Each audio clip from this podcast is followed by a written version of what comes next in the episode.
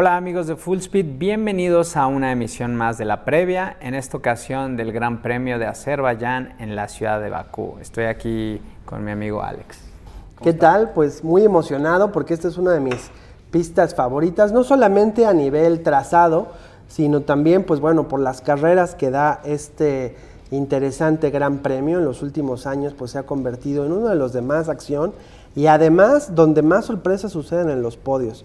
Esto porque pues es una pista realmente muy técnica, un circuito callejero que pues bueno, cuéntanos un poquito de las características generales. Pues sí, como lo dices, Alex, es un circuito muy picante, eh, callejero, tiene una longitud de 6 kilómetros, cuenta con 20 curvas, 12 a la derecha, 8 a la izquierda. Y dentro de una de las características muy peculiares de este circuito es que está es contra las manecillas del reloj, junto con Interlagos e Imola, lo cual los hace únicos, ¿no? Y bueno, se tiene que correr 51 vueltas, la recta alcanza una longitud de 2.2 y los coches levantan casi 350 kilómetros por hora en sus partes más veloces. Cuenta con dos zonas de DRS, pero para la parte técnica de detalle, eh, Alejandro, ¿nos puedes explicar? Pues sí, precisamente aquí vemos en, la recta de 2.2 kilómetros, que es justo donde está colocada este, la meta, pues de ahí entramos al, sector 1 y justo, justo cruzando la segunda curva es donde empieza la primera zona de DRS con la detección antes. Entonces esto es muy interesante, pues se presta para los rebases. Y después de este primer sector, entramos al segundo sector que es la parte más técnica de esta pista, empezando por la vuelta número 5. Aquí, eh, bueno, son curvas muy lentas y luego entramos en la parte de la curva 8, 9, 10, 11 y 12. Ese es lo que es llamado eh, la sección del castillo, una de las partes, pues digamos, más pintorescas de esta pista y donde pues hay que ser un tener verdaderas habilidades de piloto para poder ahora sí que sobrevivirla. Y de aquí viene un cambio de altitud, va de subida de la vuelta 12 a la 13, luego de la 13 a la 14 continúa este cambio de altitud para llegar al punto más alto en la curva 14 y luego viene de bajada a partir de la 15 y de hecho justo en esta bajada es donde han habido varios accidentes, eh, por ejemplo en la cual y del año pasado Lance Stroll pues aquí es donde tuvo este golpe tremendo, es muy, muy entendible pues precisamente por este cambio de altitud.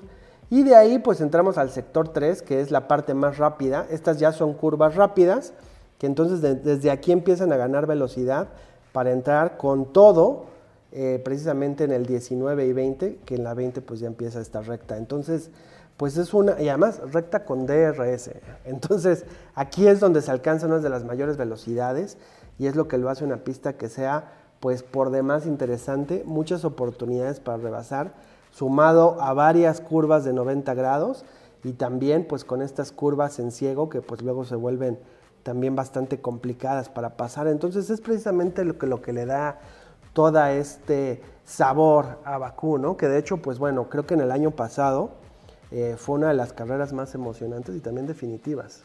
Pues este circuito se presta mucho para muchos accidentes, muchos rebases y la puesta a punto del monoplaza es muy importante, por, precisamente por lo que comentas, las curvas son muy cerradas, eh, en algunas curvas el ancho es de no más de 7 metros, entonces, y luego con virajes de 90 grados, pues entonces el coche necesita eh, mucho, mucha salida de potencia eh, después de venir de curvas lentas para tomar rectas. Entonces es una puesta a punto donde los neumáticos sufren y entonces se necesita un buen equilibrio de la puesta a punto porque justo ahí es donde empiezan, conforme pasan las vueltas, a lo que mencionas de la altitud, pues como el accidente de Lance Stroll, el desgaste se ve, una frenada tardía y ahí ya está todo. Claro, de hecho es una pista que se presta mucho a al enfoque aerodinámico. Por eso es que Red Bull ha sido tradicionalmente pues bastante eh, exitoso, a pesar de que, pues bueno, ya sabemos cómo era la hegemonía de Mercedes en temporadas previas, pues justo Daniel Ricardo gana en el 2018 y luego el año pasado esta un poquito inesperada victoria de Checo, que pues ahí cementó mucho de su título del ministro de Defensa por su gran papel que hizo contra eh, Lewis Hamilton. Y pues bueno, además hay que tener en cuenta que eh, el año pasado pues Checo arrancó de séptimo, y acabó remontando. Se dio este accidente de Max Verstappen, bueno, este incidente de Max Verstappen que se le poncha una llanta, se estrella en la vuelta 47, esta famosa imagen donde lo vemos incluso pateando el coche.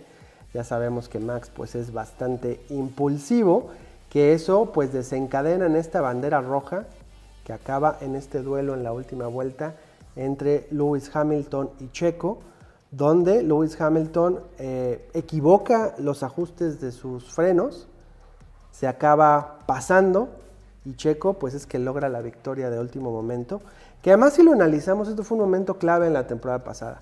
Todo el mundo se enfoca en los últimos puntos de Abu Dhabi, donde, ay, bueno, todo este escándalo que hubo alrededor de la última vuelta, que fue una situación un poquito similar de partir de una bandera roja, pero se nos olvida, pues por ejemplo, que aquí tuvo la oportunidad Hamilton de vencer a Verstappen por los puntos, porque bueno, ya había abandonado Max, él iba con un coche que era mucho más dominante el año pasado, justo en contra de Checo, tiene la oportunidad, pero por una equivocación personal es que se pierda de esos 25 puntos y queda con cero. Yo creo que en esa ocasión, recuerdo perfecto el momento, Checo crea esa oportunidad o sea, no, o sea, sí comete un error Hamilton, pero Checo se la vendió, le hizo una magia increíble. Recuerdo perfecto que empiezan y Hamilton se desespera y se va. Y Checo lo sabía, o sea, le tiró esa, ¿sabes? Y, lo recuerdo perfecto porque cuando vi eso dije, wow, se la vendió perfecta y pasó. Bueno, y además lo trajo, lo trajo detrás toda la carrera, o sea, él estuvo haciendo una gran labor de defensa. Por eso también, eh, bueno, y ni que hablar de la estrategia de Pitts que hizo en esa ocasión el Red Bull, que sabemos que son maestros de los pits, a pesar de que hubo ahí un retraso por parte de Checo en los pits, pero bueno, fue un trabajo muy interesante.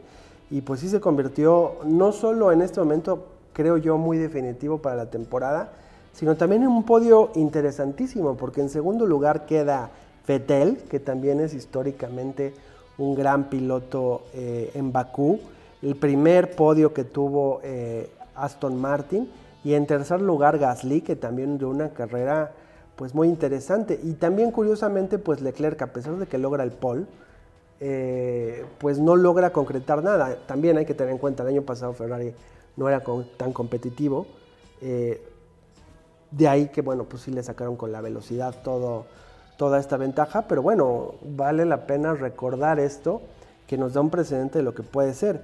Y además, la cual, y no sé si te acuerdas, David, que fue súper súper llena de impactos. Hubieron cuatro o cinco banderas rojas. Es que es una pista eh, muy, complicada, muy difícil y yo creo que este año no será la excepción. De verdad, estos cambios de altitud y las, las curvas con esta angulación de 90 grados es, es forzar las aptitudes del piloto la puesta a punto, la aerodinámica y el piloto, ¿no? Los nervios de acero. Claro, claro. Yo creo que nos espera un carrerón, o sea, que lo vamos a ver desde la quali. Creo que si Leclerc lo logró el año pasado, puede repetir el pole, pero ahora con un Ferrari, pues muchísimo más competitivo. Pero esto también con unos Red Bulls que no solo tienen la, el gran trabajo aerodinámico de Adrian Newey y compañía, sino esto aunado a la velocidad que ahora traen.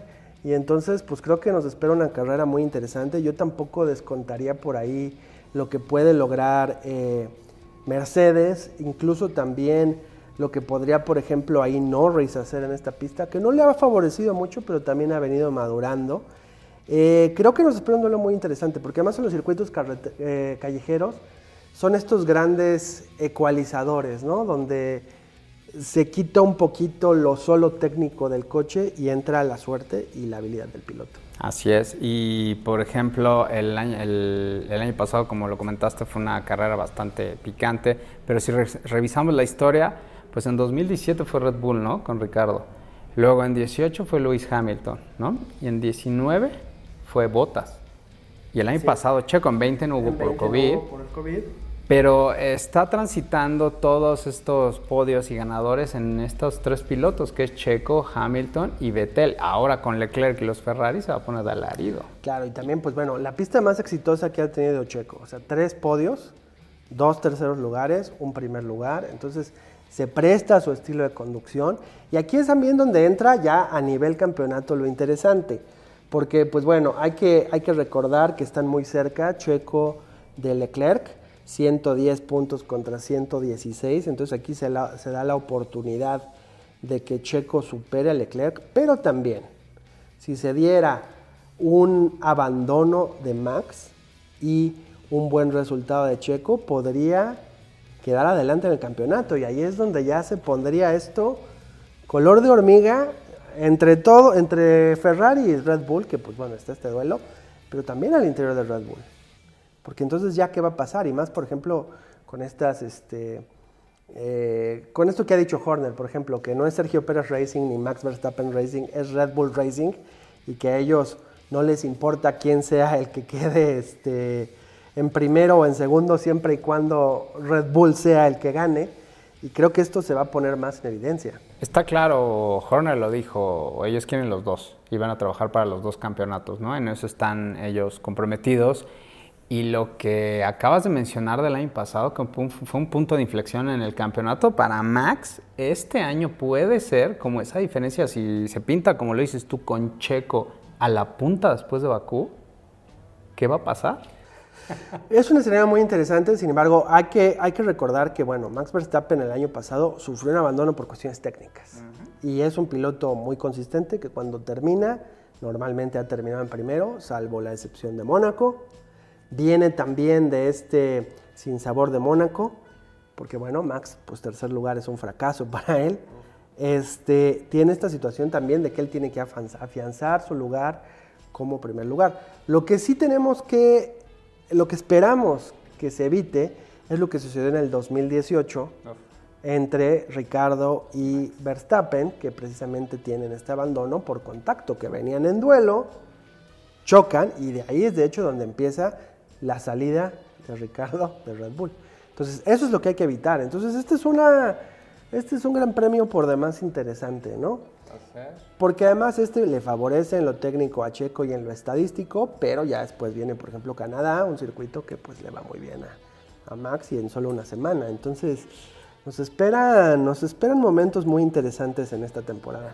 Va a estar bueno, definitivamente, y yo sí creo que va a ser un punto de inflexión en este campeonato como fue el año pasado, ¿no? Y también hay que recordar que Red Bull tiene 235 puntos, seguido de Ferrari con 199, y también, ¿qué pasa con Mercedes? ¿Qué pasa con Russell que lleva en todos los grandes premios, en por lo menos arriba de P5? En top 5, entonces aquí también lo hemos tocado, por ejemplo, en el factor Russell y en Sainz. Sainz el año pasado tuvo una carrera horrible en Bakú. En la quali y en la carrera sale en el mismo punto, que es en el runoff de esta curva, donde también su noda tuvo un incidente. Entonces, pues bueno, no es una carrera, no es una pista que le favorezca. Y Russell, pues no lo hemos visto a bordo de un Mercedes, ¿no? Entonces, o sea, bueno, en Bakú. Entonces, pues ahí todavía entra y yo incluso no descontaría a Lewis Hamilton, que tiene esta hambre de triunfo esta necesidad de probarse y además, pues bueno, sí es un piloto extraordinario en lo técnico, a quien también Bakú le favorece. El año pasado perdió por un error humano que cualquiera puede tener. Fue un momento definitivo de la temporada, pero fue por un mal ajuste del coche. Yo sí no creo que haya sido provocado por Checo, ahí discrepo contigo. Siento que fue un error de él. Quizás sí por lo psicológico le, le afectó, pero la realidad es que él puso mal el setting en el volante, se veían los frenos acá, que cómo le salía el humo, y pues se desencadenó en que no pudiera dar la vuelta. Entonces, todo puede pasar, ¿no? E incluso con estas sorpresas que nos ha dado, por ejemplo, Stroll en una ocasión estuvo en el podio con un Williams. Entonces, es una, es una pista que da muchas sorpresas, sí, sí, sí. Entonces, uy, esto va a estar por demás interesante. Predicción. Predicción. A ver, ¿yo primero? Sí, tú primero. Pues mira, voy a decir un 1-2 de, Red Bull y eh, Leclerc en tercer lugar. Esto sería mi predicción. Ahora sí que quién queda en el 1 y quién queda en el 2, pues dependerá de la, suerte. Creo que puede ser ese resultado. ¿Tú qué opinas? Yo también voy, pero voy Checo, Max. Em, tengo mis dudas con, con, el tercer lugar que sea Leclerc, o sea, es lo ideal, pero creo que por ahí va a haber un colado. No sé por qué. Y lo que sí, un poquito más abajo aseguro, es Hamilton y Bottas se van a dar con todo. Pues sí, que además es como ha venido sucediendo, ¿no? Que hace además un duelo interesante y también un poquito irónico. Creo que Lewis Hamilton nunca se hubiera esperado que iba a tener tanto duelo con botas en esta temporada. Pero bueno, lo que sí no queda duda es que va a ser una gran carrera. Pero soberbia. Pero bueno, amigos, pues ustedes qué opinan, déjenos sus comentarios para saber, pues bueno, quién piensan que va a ganar. Y también los invitamos a que le den like y suscribir para que sigan todo nuestro contenido aquí en Full Speed y pues que disfruten mucho de la carrera. Por favor, y hay un póster pendiente de Checo Pérez. Escriban, por favor, está muy bonito.